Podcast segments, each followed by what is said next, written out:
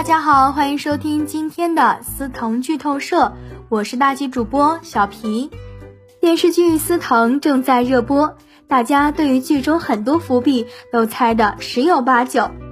而最令大家疑惑的就是司藤的复活和当时为什么白英会让贾三不远千里把司藤的尸体送去达那，而剧中的单志刚又充当了一个什么样的角色？种种迹象看出，单志刚并不是简单的人类，那他会不会就是遁世几十年的秋山呢？四处细节暗示单志刚就是秋山。司藤和白鹰是由白藤分裂出来的两个长相一模一样，但性格却截然不同的一族。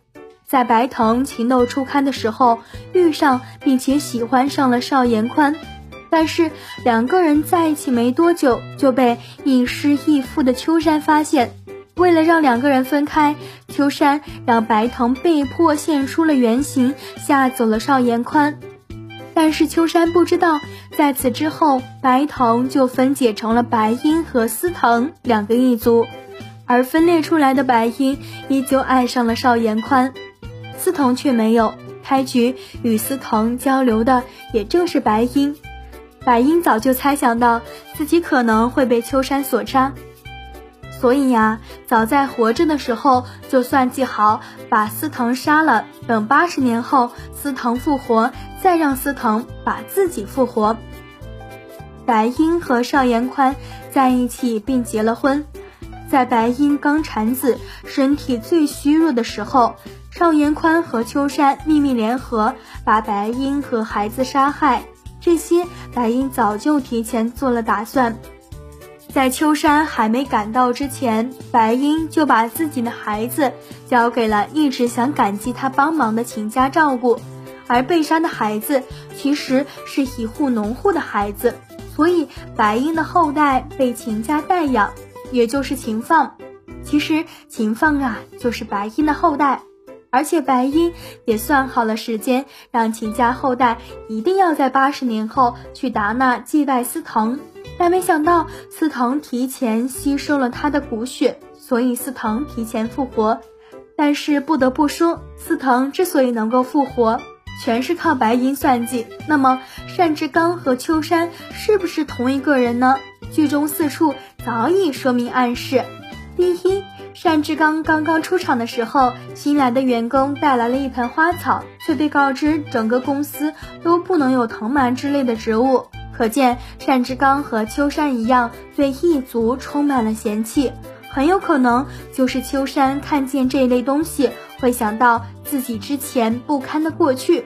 第二，单志刚手上的黑绳和当时秋山用来制造白藤时佩戴的黑绳是一样的。所以说明秋山和单志刚两个人要么是一个人，要么是关系非常紧密的人。第三，剧情刚开始，关于秦放的感情线。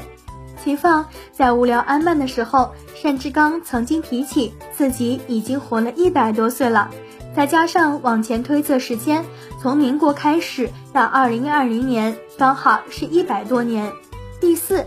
就是在司藤抵达星云阁的时候，秋山的徒弟严福瑞提到过自己的师傅只是消失了，而并不是去世，也是在暗示很有可能秋山并没有死，那就是与前面所说的活了一百多岁对上了。而且后面剧情司藤也会去看当时各大玄门剿灭他时玄门前辈的墓碑，应该也不会看到司藤的。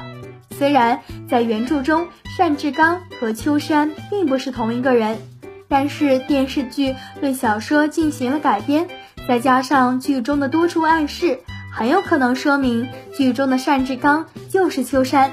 那么，对于这个说法，大家怎么看呢？本期节目就到这里，下期精彩继续。如果你想收听更多精彩节目，欢迎关注微信公众号“大喜夜听”。